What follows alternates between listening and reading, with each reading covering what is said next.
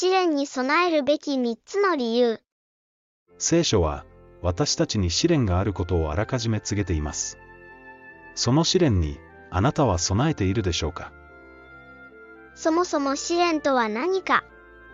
試練、ペーラゾー、ペーラスモスと訳された言葉は、日本語にない言葉です。というのも、これは試練と誘惑とテストを合わせたような言葉だからです。さて、イエスは御霊によって荒野に導かれた。悪魔に試みられるためである。これは試練であると同時に誘惑やテストをも指しています。イエス・キリストは傷のない子羊としての資格を証明する必要があったのです。このように聖書の言う試練とは誘惑であり、テストであり、その人がどんな存在であるかを明らかにするものなのです。さて、この試練にあなたは備えているでしょうか？試練に備えるべき理由、その1。試練に備えるべき理由の一つ目は、主が備えよと命じているからです。誘惑に陥らないように、目を覚まして祈っていなさい。心は熱しているが、肉体が弱いのである。本来なら、これだけの理由で十分なはずです。私の羊は、私の声に聞き従う。私は彼らを知っており、彼らは私についてくる。主に従わないクリスチャンなどいません。命じられたら、従う。このことを、しっかりと心に留めてください。試練に備えるべき理由、その2。試練に備えるべき理由の2つ目は、信仰を保つためです。岩の上に落ちたのは、御言葉を聞いた時には喜んで受け入れるが、根がないので、しばらくは信じていても、試練の時が来ると、信仰を捨てる人たちのことである。試練が来ると、信仰の脱落者が出る。この警告を心に留めていないクリスチャンの、なんと多いことでしょう。信仰を失うことなどないと教える教師たちがいるからです。それは聖書の教えではありません。しかし、御霊は明らかに告げて言う。後の時になると、ある人々は、惑わす霊と悪霊の教えとに気を取られて、信仰から離れ去るであろう。どうか、人の教えでなく、聖書を信じるものとなってください。我が義人は、信仰によって生きる。もし信仰を捨てるなら、私の魂はこれを喜ばない。間違った救いの確信は、私たちを真理から遠ざけ、眠らせてしまいます。試練に備えるべき理由、その3。試練に備えるべき理由の3つ目は、試練の時に喜べるようにするためです。愛する者たちよ。あなた方を試みるために降りかかってくる火のような試練を、何か思いがけないことが起こったかのように驚き怪しむことなく、むしろ、キリストの苦しみに預かれば預かるほど、喜ぶがよい。それは、キリストの栄光が現れる際に、喜びにあふれるためである。試練の時、私たちは喜ぶことができるのです。なぜならそれは、父が私たちに目をかけてくださった証拠であり、キリストと同じ道を歩んでいることの表れだからです。そして覚えてください。与えられた試練が大きければ大きいほど、あなたの評価は高いのです。あなたなら耐えられると見込んで、神様はその試練を許しておられるからです。あなた方のあった試練で、世の常でないものはない。神は真実である。あなた方を耐えられないような試練に合わせることはないばかりか、試練と同時に、それに耐えられるように、逃れる道も備えてくださるのである。試練は、私たちを完全なものへと近づけるための道具です。ですから、手強い試練にあった時、そこから大きな経験を期待し、喜ぶことができるのです。私の兄弟たちよ。あなた方がいろいろな試練にあった場合、それをむしろ非常に喜ばしいことと思いなさい。あなた方の知っている通り、信仰が試されることによって、忍耐が生み出されるからである。だから、何ら欠点のない、完全な、出来上がった人となるように、その忍耐力を十分に働かせるがよい。史上最大の試練。聖書は、史上最大の試練が望む時が来ると教えます。それが長引くなら、救われる人は一人もいなくなるほどの試練です。その時には、世の初めから現在に至るまで、かつてなく今後もないような大きな観難が起こるからである。もしその期間が縮められないなら、救われる者は一人もないであろう。しかし、先民のためには、その期間が縮められるであろう。先に一つ注意しておかねばなりません。観難と神の怒りを決して混同しないでほしいのです。観難とは私たちを鍛え、試すために与えられる神の賜物です。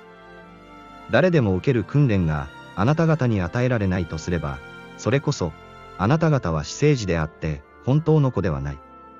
一方、神の怒りとは、真理を拒み続けた人々に与えられる神の裁きです。マムシの子らよ、迫ってきている神の怒りから逃れられると、お前たちに誰が教えたのか。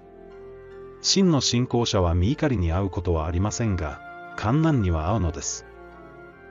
大観難の正体。大観難とは何でしょう？この史上最大の試練に、私たちは備えなければなりません。備えない人や、観難前景虚説にしがみつく人は、信仰を捨てることになるでしょう。そうならないためにも、大観難の正体について、正しく知っておく必要があります。それは人々が平和だ、安全だと言っている状況であり、ノアの時やロトの時のように、ミイカリが望む直前の状態だと聖書は教えます。人々が平和だ、安全だと言っている時、妊婦に生みの苦しみが望むように、突然の破滅が彼らを襲います。それを逃れることは決してできません。破滅そのものが、観難ではないことに注意してください。観難とは、その直前の人々が神の教えから離れてしまった状態を指すのです。クリスチャンの皆さん、今がまさにその時ではないでしょうか。多くの教会が、信じるだけという教理を掲げて、人々を眠らせています。彼らは、キリストを救い主と信じ、口で告白するなら、それだけで天国へ行けると教えます。それは聖書の教えでしょうか？私に向かって、主よ、主よというものが、皆天国に入るのではなく、ただ、天にいます我が父の身旨を行う者だけが、入るのである。彼らは、行いとは無関係の救いを教え、主と福音のために生きるものでなくとも、永遠の命を受けると教えます。それは聖書の教えでしょうか？自分の命を救おうと思う者はそれを失い、私のため、また福音のために、自分の命を失う者は、それを救うであろう。おおよそ、私の名のために、家、兄弟、姉妹、父、母、子、もしくは、畑を捨てた者は、その幾倍もを受け、また永遠の生命を受け継ぐであろう。また彼らは、神の戒め、実戒を守らず、もはや守る必要がなくなったと教えます。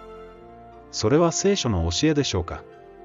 それだから、これらの最も小さい戒めの一つでも破り、またそうするように人に教えたりする者は、天国で最も小さいものと呼ばれるであろう。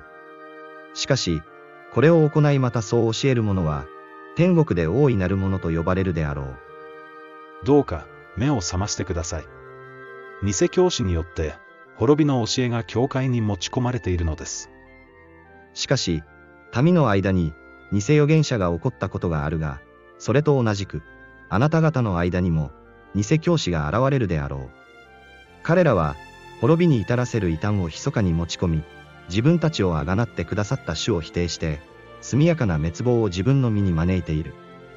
また、大勢の人が彼らの宝珠を見習い、そのために、真理の道がそしりを受けるに至るのである。これこそが、大観なんです。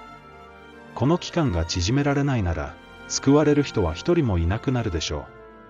人々は平和だ、安全だ、自分たちは救われたと言っていますが、実は惨めなもの、裸なもの、目の見えないものであることに気がついていません。そのうちの一人でも目覚めさせようと、真の信仰者は必死に戦っているのです。